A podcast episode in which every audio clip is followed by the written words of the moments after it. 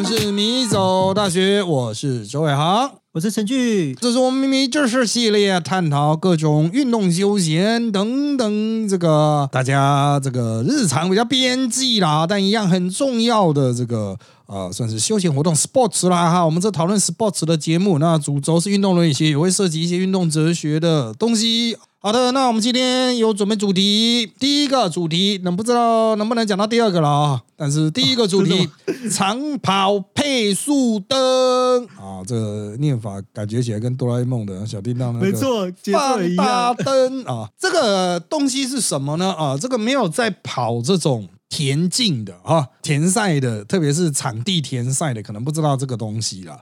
呃，这个是在他跑长跑的时候呢，在它跑到边边的地上会有 LED 哦，会有 LED。那它这个 LED 灯呢，它是隔一段距离会有一颗啊。那你这样跑过去的时候呢，它就会一路这样亮起来。但它实际上是配速用的，它会告诉你这一圈的速度是多少，这样子让你可以，就是让你用一种眼角余光的态度去看到说，嗯，我现在的这样子的配速是对的。那在这个配速灯发明之前，怎么配速呢？答案是看手表。哦，几分几秒？对，因为他那个有时候他那个每一圈的计数的是在一个场地，那田径四百公尺嘛，它只会有一面对啊、或顶多两面，就是会有一个计时器在那一边啊，你就必须去看那个大的表，或者是就看自己手表啊。哦，你会觉得，嗯，我现在的这个配速对不对？好，为什么配速很重要呢？大家都知道，长跑啊，其实考跑到最后面都要考验自己的耐力嘛。啊、那你要经过什么撞墙期什么？这对于专业选手来讲，那根本不是一个问题。专业选手都是在挑战人体的极限，可是因为崩到极限的关系啊，它会有一点意识上的模糊，就是它不会像我们正常的可以去掌握一秒、两秒、三秒这样子，它会有点飘掉。所以他必须要用一些，比如看手表哦、方式，或者是看计时器的方式去掌握自己的跑速节奏啊、那长跑他们是会有配速的问题嘛？我第一圈要跑多快，第二圈要跑多快啊、那他会有一些战略啊、就是啊、这个我是练自由车的啦。哦、所以我们自由车的时候，不管你绕圈赛或是什么的，其实它都会有，比如说讲白一点的，躲在别别人后面避风，这样保存体力，最后再来冲。那当然，它的配速就很重要啊，就是你会去计算说我自己还有多少力，我的肌肉的状况是怎么样。那当然，现在这个配速灯出来之后，到底有没有用呢？啊，它是用一种眼角余光的方式，而且是无时无刻。如果你是领先群的话，无时无刻就在你的脚边，你会一直看到就是那个灯会一个一个往前亮，你就照它那个速度，用眼角余光去配自己的速度就好。哦，或者是你在领先集团，你就可以看那个领先者呃的那种配速。所以这个东西就是过去传统用具的改良版，它只是改良版，不是完全新的哦，它是改良版。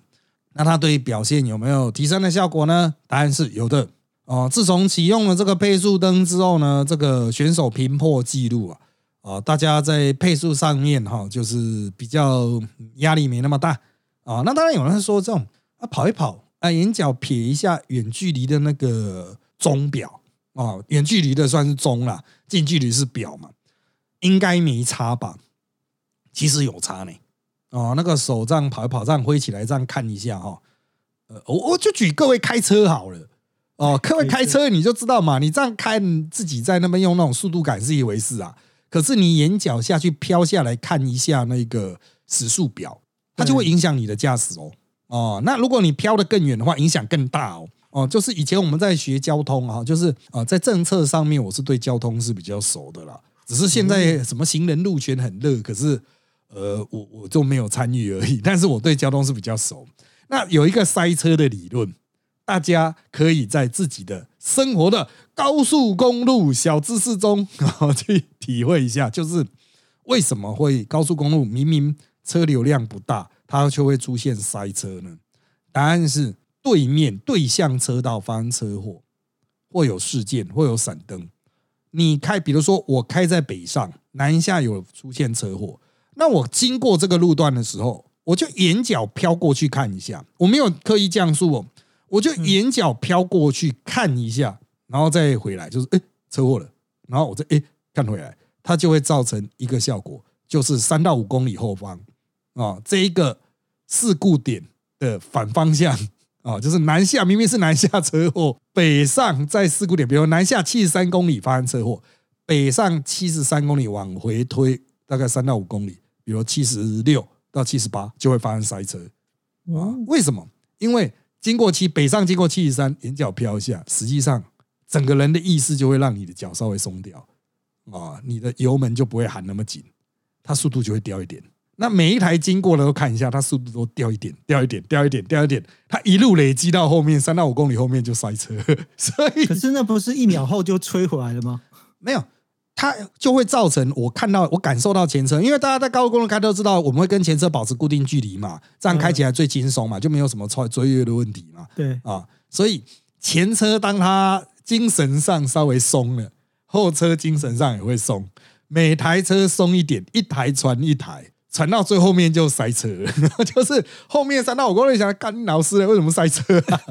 明明没发生什么事啊，不是不是南下出车祸，为什么北上塞车？所以尽管会一直广播，请北上的驾驶经过南下的这个车事故点的时候，不要转头看啊，不要看啊，不要不要去观看，因为会造成塞车，这是一般人不知道的啊，但是他可以透过实验证明。哦，就是它，你稍微慢了零点一公里，十台车一公里，一百台车十公里，然后它嘣 一路往那种效果会迅速放大啊，因为你就变得很多后面搞不好急速定点呢啊，所以大家在高速公路上开车的时候，就是尽量往前看看远一点啊，这个把所有的风景尽收眼底，而不要看身边的一点小东西啊。学长，这让我想到我们昨天在李宁直播的时候，大家讨论的问题，就是大家汽车的导航啊，嗯。就是轩 k 他们都会说。为什么不用 Google 跟 Apple？就是那种大数据怎么那么方便？嗯，然后我们就想说，我就很直觉，我自己开车的经验。如果我开车，我还去碰手机的导航的话，我会忘记我自己在开车，因为那个专注度就像学长讲的，所以我就会尽量的，就是避免自己碰手机，我都用车机。可是车机的导航就真的很弱啊，就是它的那个路常常会莫名其妙，就是骗你走其他的地方，而且你一走下去就完全的毁了。所以我在那个就是开车的部分，我就会很讶异。说现在的导航跟我们以前的想象不一样。我们以前导航可能就是你告诉我路嘛，然后怎样往东，然后哪边的时候要，比如说忠孝东路要右转。可是他现在已经都不讲这一些，他就是很明确告诉你，现在开到几公尺以后你要靠右边，嗯，然后然后往哪边转。然后这也是让我觉得，哦，现在开车真的方便很多。就是以前还要记录啊，还要记什么塞车什么，但是他现在整个帮你算好。他连那个比如说中山快速道路要下三重还是要下？台北车站还是要下西门町，他都已经先告诉你说，嗯，如果你要西门的话，你等等是要靠左，然后到哪时候再切进去，然后还有照片直接告诉你，就是笨蛋也会开进去的方法。我觉得这这是超酷的，就是科技辅助的方法。啊，现在 Google 它都直接有街景导航哎，对对啊，就是直接你就照着那个街景上开。虽然当然的街景会有时间差异了哈，但它现在有街景导航，真的我觉得是，当然它一开始设计是给行人的。对对啊，给行人的就是真的他妈的路痴，看地图看不懂，二 D 无法转三 D 呀，啊，就就就直接给你三 D 的哈。我觉得这个科技啦，始终来自于人性，这很重要。但是车载导航最大的问题就是，实际上它只能声控，就是它用声音控制你，它不是用视觉。哦，就是你要眼镜飘掉就会有危险嘛。对啊，所以当然车机它都设定成就是停静止才能调。日本啊，至少日本的车机是这样子。啊，就是静止的时候才能调整，甚至要完全停哎，你要排档要排到 P 哦，才能够去调哦。所以我觉得就是因为之前出太多包了，就是大家眼睛要飘到中间去啊，你又不是抬头显示仪直接投出来的哦。当然贵一点的车可以做到抬头显示仪啊，可是一般的还是没办法啊。所以我认为啦，这个通过驾车的经验，大家就比较能够体会到长跑者他们所碰到的问题哦，就是因为他们。比较类似像我们在高速赛车，然后又是身体非常极限的状况。你如果是时速开到三百公里，你眼睛一定不能飘啊啊！那你就肌肉什么都进入精神进入极度紧绷的状态。同样的，你长跑的跑到最后面，我们经常讲那种意识都是用意识在跑，呃，就是他已经不是说我随时都在思考说好我这这里要踩几步什么，他都是让自己自己的意识和自己的肉体融为一体，然后用那种很玄的方式在跑。那你这个时候有一个很简单的光源刺激。比如在脚边就有一个光源刺激，你就比较能够在某种程度上把自己的理性意识再减低一点，你就不会去说，嗯，这个跟刚刚比是比较快，这一圈比较快，快了两秒，快了一秒，哦，快了多少啊？你就不会在那边他妈的跑到一半还在算加法啊？你就直接跑就对了。啊，这个照着灯跑就对了。我觉得成绩好是必然啊，但是这些大家就会去讲。那现在哈，因为有这个辅具，使得我们能够打破过去的记录，这对过去的选手公平吗？啊，这又是一个运动伦理学的老生常谈啊。啊，这个当然了，古代的长跑选手甚至连鞋子都没有啊。啊，那跟现在的鞋子比，你会说其实鞋子也会制造出成绩，也会提升成绩，这是废话嘛？服装也会啊。啊，哎，最早奥运的短跑哦，第一届奥运短跑还穿民族服饰，哎，干，我的民族服饰那种超宽大的，啊，他妈跑个屁啊，干，啊，所以我觉得记录一定是会被破了，啊，那公平性不是跟古代人比，是跟同时代的人比，同一个场的人比，啊，所以如果在这个场地内，所有选手都可以享用这一个。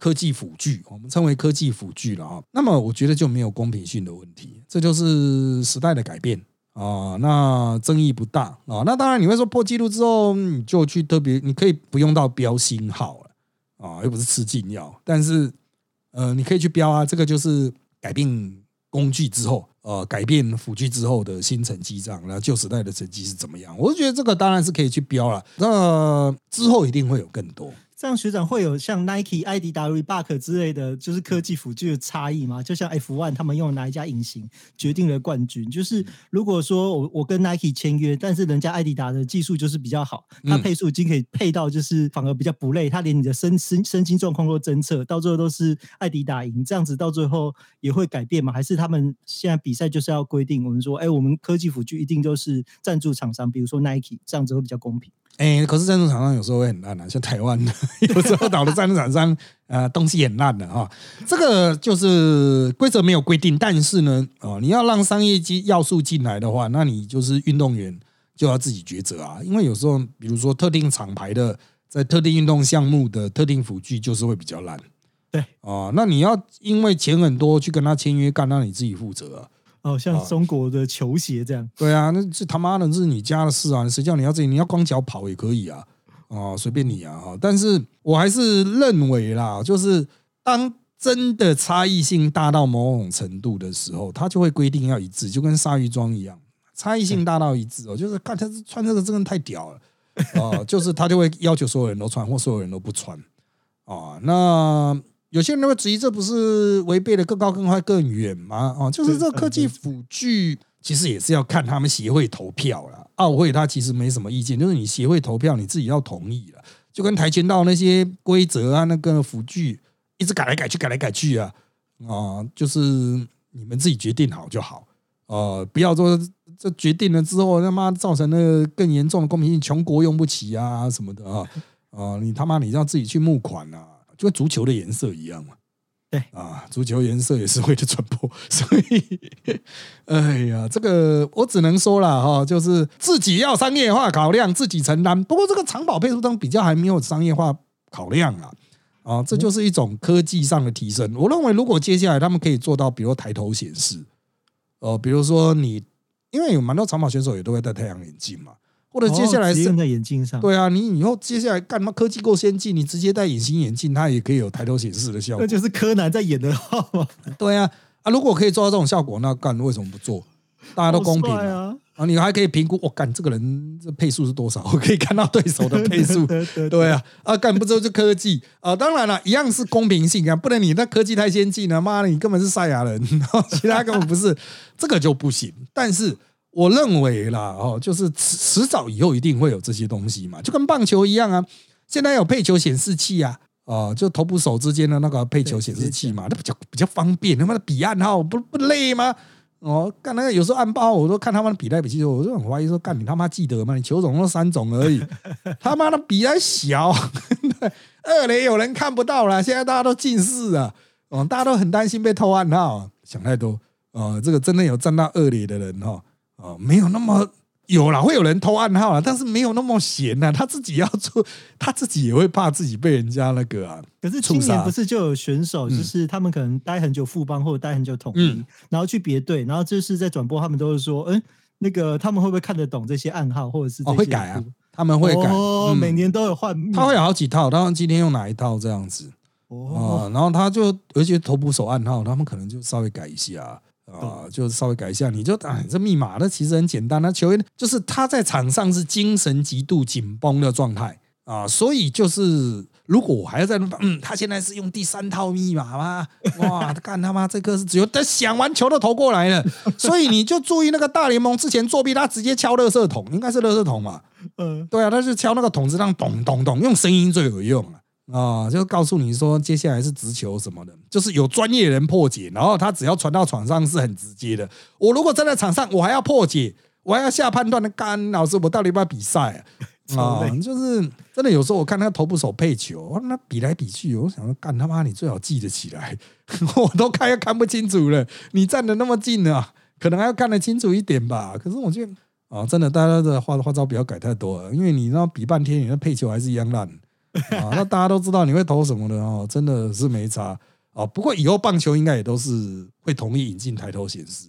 接下来的差异性就在于说，哈，它可以允许到什么程度？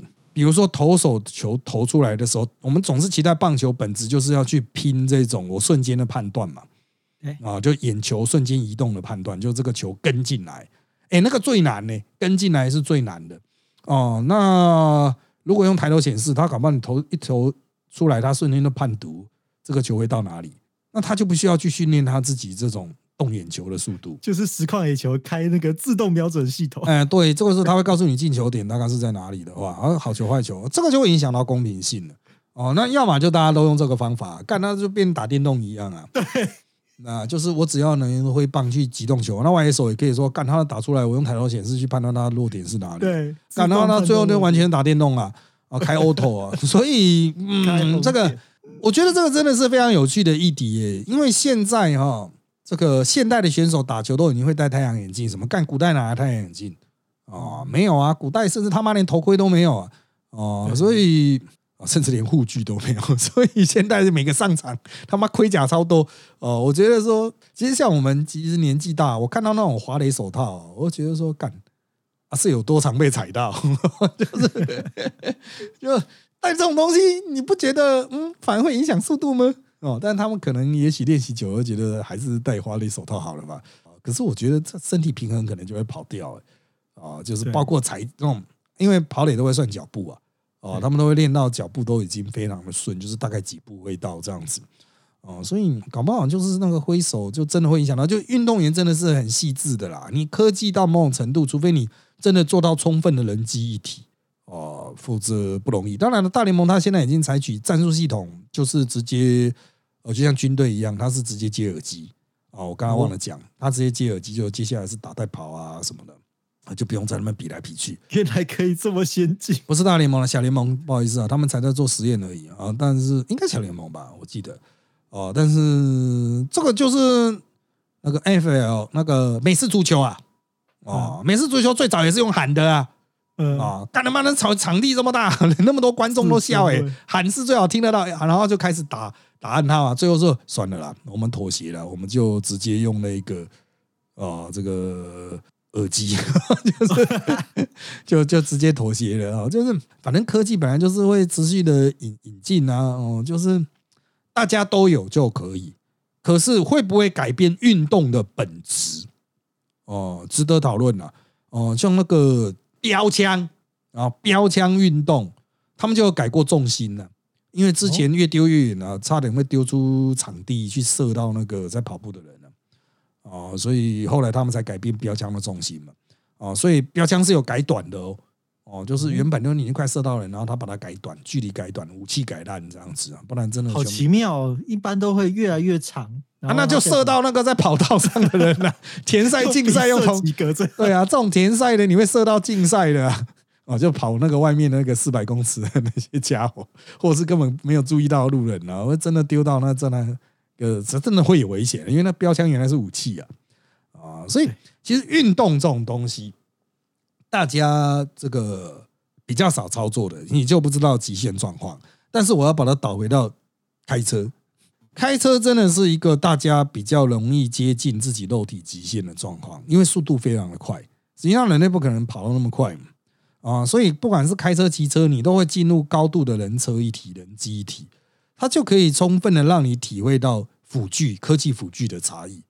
哦，就是好的车就是真的哇，干他妈的操控性就是赞啊，那种可以把你的那种脚啊、手啊、眼啊完全整合在一起。烂的车你就觉得嗯，干它怪怪 啊，就是好像哎不对啊，这边油门踩下去重了一点，它不见得是机械问题，它可能是电脑问题啊。但是电脑就是真的啊，就是我这次去日本，我开一种车，我就不讲了，因为那一台车。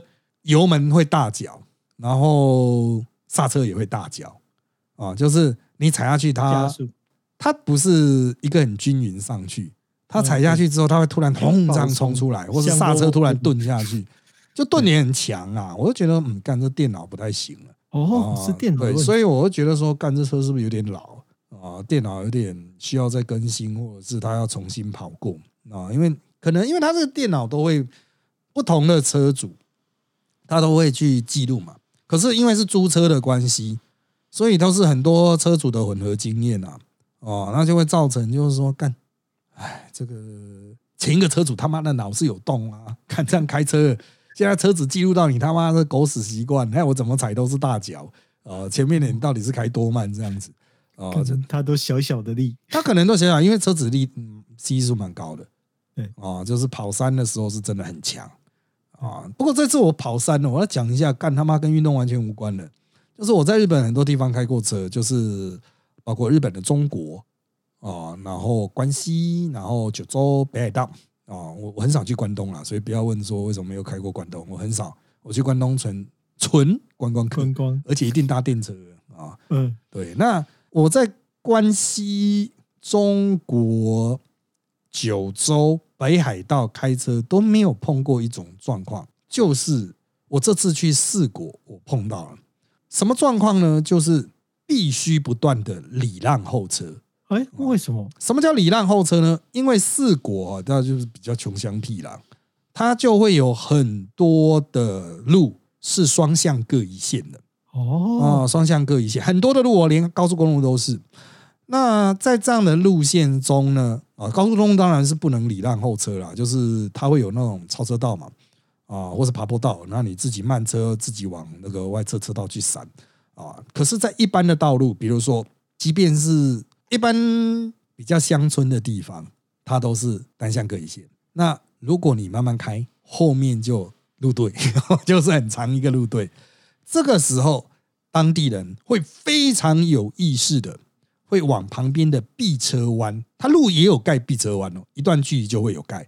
你去那边待避停等，让后车先过，后面的快车先过。那在台湾，也许说你说很长的山区道路才会这样子吧。但是因为台湾的道路设计是在我们的主线之外，它其实所谓的这个侧车就是那个叫什么旁边路肩比较大。我们台湾路肩都比较大，因为台湾人就是死临停仔啊，就是 对台湾很长双双黄灯临停的啊，那大家就会我们往路肩去避嘛啊，开慢一点哦，往路肩避，让人家超这样子，或者是就不管人家了啊，就是台湾开开可能很可能很快就会变成单向双线的这样子，就一个方向会有两线，别人就可以超。可是，在像四国，它可以开二十几公里都只有双向各一线哦，所以就是你开开发现说，哎，后面有车。一直跟着你，那你就找一个弯，就自己弯进去，打灯弯进去，然后让它过，你再出来这样子。哦，就是要怎么判断那个它它是快车，是那个车子的等级，还是它的闪会像台湾一样会闪你灯吗？不会，但是如果你让他，我有碰过，你让他之后他闪我灯，就是感谢啊，他感谢的意思。经过我的时候不一样，哎，对，他会闪双黄这样子。啊，就是感谢你啊，就就这样过去。那第一是我是因为我是外地人啊，从来没有开过嘛啊，没有开过那个地方，我也是用导航开，我不知道前面是弯怎么样。那他们可能就是在地开很久了哦，所以即便是轻型轻型车，那那个轻型车到底在台湾要怎么算？台湾没有这种车，就吸吸数很低的，八百六百的那一种，甚至更低哦，四五百吧，我也不知道。这么小哦，呃，那种轻型车我开应该是两千以上的。那我也是会让他，因为那里路我就不熟啊，就弯来弯去嘛。那我就是开大概速线上面十到二十。哦，日本是二十五吧，我记得二十五上会抓，但是还是劝大家尽量不要超速了。哦，因为你是外国人啊，你不是在地人啊，就是他们是传说，比如这边速限四十六十五十以上才会抓，那一般人都开五十六十左右这样。那实际上我看他们当地相亲可能都开七八十啊，看对 他妈秋名山车神啊，那甩尾啊没有了啊，所以因为我就是没有养出那种体感啊，所以我就只能开比较慢嘛。他们养出那种体感，所以他们即使是开那种 C 数很低的哦，五百六百的车，他一样干妈的超爆干快啊。我礼让他们之后，我就再也没看到他们，就他们开到我前面，车尾灯都对，就是看不到那车尾灯，除非前面塞车，使他再次出现。又看到了，对，这真的哦，这个是我在其他地方，九州等等地方，我也开过单向各一线的高速公路哦，或者在九州很多单向各一线都没有这个习惯呢，可能是因为他那边车子真的比较少吧。但是我这次在试过，我至少礼让了三十到四十次以上。开五百公里，大概礼让三到四十次，就是开开开开，哦，让他过去这样子，然后再开回来，可能也跟他山地比较多、农田比较多有关啊。就是在地人都是车神啊，你他妈的你能不让呢？那不让后面就真的是一长串哦。哦，这个我个人认为，就是他是应该不至于下来打你啊，就是把你不会像台湾说，干你啊，堵在前面，他妈的这是队长啊，不会，他们不会。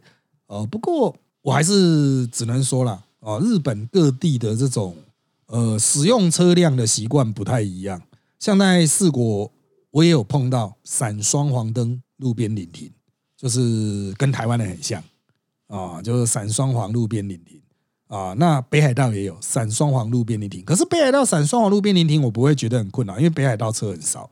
可是四国有时候还真的闪双黄临停的话，会过不去。因为它就单向各一线嘛，对向来车干他妈的就就就卡了，真的完全过不去。对，可是当地人我觉得相对和善，卡就卡啊。这个那个礼让行人，现在台湾人终于开始学，就是说，哎，如果行人在那边一直走的话，我车子转弯转不过去怎么办？怎么办？你下次再转啊，就堵啊啊！这个在没什么人地方，我也碰过一个红绿灯只过了三台左转车，日本开左边嘛啊，所以左转就等于我们的右转车啊，就有行人啊，就堵啊。怎么办？就哭啊，就就排啊，不然呢？啊，这个习惯就好啊。当然，他的行人会有意识啦，就是说啊，我好像堵到你，他最后会小跑步这样子。对啊，那好习惯啊，我觉得这个好习惯大家都要培养，你不用再去争议说什么哦，哇，车子不礼让行人罚六千的，行人慢慢慢慢走罚五百啦，怎么样呢？我是觉得罚钱当然是下策了，大家自己要有 sense。哦，就是大家互相互相嘛，给你方便，你给我方便。哦，就像我刚才讲那个车车，我前车我开到五六十，我已经超速二十了呢。我开到六十的话，我超速二十了。可是我觉得我没办法再更快，我就让你啊啊，这个后面全部都车神了啊，干他妈就就只能让了，不然呢？这就让我想到，连那个我在教书啊，现在要开车，我觉得我最困难大概就是连大八角到二平山那段山路，因为之前那段很窄，而且十二点的时候连大那个学生要赶课嘛，因为连大一点就是下一堂课，所以是整整片的机车，所以那一段的山路其实我我都思考说，我要不要放弃，我还是乖乖坐校车，不然那段就是那么窄，然后而且那段是高危险道路，就是车祸，因为对，所以我都想说，哦，这一段真的是需要技术，这是我觉得最难的一段路。它那个有上下坡啦，它会造成视觉死角，就像那个 A 柱 B 柱。哎，对我突然有个问题耶，因为我们的 A 柱 B 柱是从我们在台湾开车的观点嘛，是这个左手旁边这根叫 A 柱，另外一根叫 B 柱。请问日本的 A、B 柱是一样吗？对，难道是相反的吗？有可能，因为我想这这两根在这边是不是叫不同的字？我？会反过来，我该如何表达？我现在挡在我眼前的这一根啊，当然是没有实际碰到这种需要表达的状况啊。哦，但是啊，不瞒各位讲啊，我们去日本开车还是一开始还是会播到雨刷啊，改方向的时候啊，因为就那两个是完全相反的啊，要开到大概第二天以后才会好一点啊。还好我第一天是在小岛上开，小豆岛开，可以真的转个雨刷没关系啊，不然你对象看到人家在开雨刷的，看那台湾人 就是真的蛮多台湾人开车的啊，这个台湾人开始终于出现了，然后现在好像他们都是新车吧？